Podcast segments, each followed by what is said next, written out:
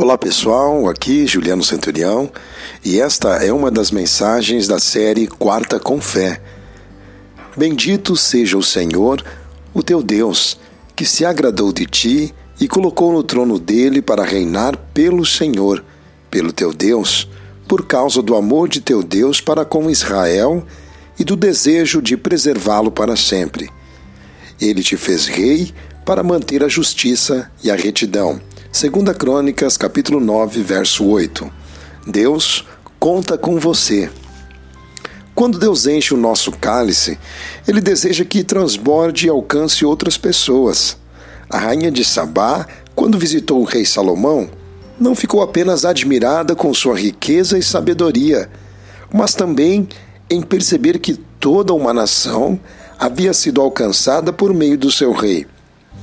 A Bíblia declara que, quando os justos governam, alegra-se o povo.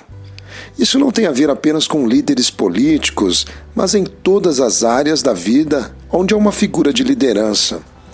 Deus amou a nação de Israel e concedeu sabedoria a Salomão para reinar sobre eles com justiça e retidão, de forma que os conduziu para a prosperidade e para um tempo de paz. Ainda que numa dimensão menor, Deus também nos incumbiu para desempenhar responsabilidades e funções.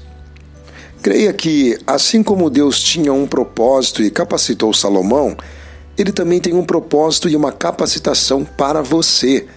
Lembre-se de que você tem uma impressão digital única, ou seja, não existe ninguém no universo igual a você. Isso tem um sentido maravilhoso e eterno.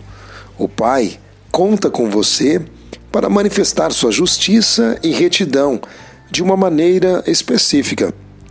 Deus não apenas ama você, como também ama as pessoas que colocou ao seu redor. Ele quer abençoá-las, alcançá-las e transformá-las por meio da sua vida. Aproveite esse dia para que o reino de Deus flua em você e através de você, e que a vontade do Pai seja feita aqui na terra como é feita no céu. E lembre-se, Deus não apenas ama você, como também ama as pessoas que colocou ao seu redor. Ele quer abençoá-las, alcançá-las e transformá-las por meio de sua vida.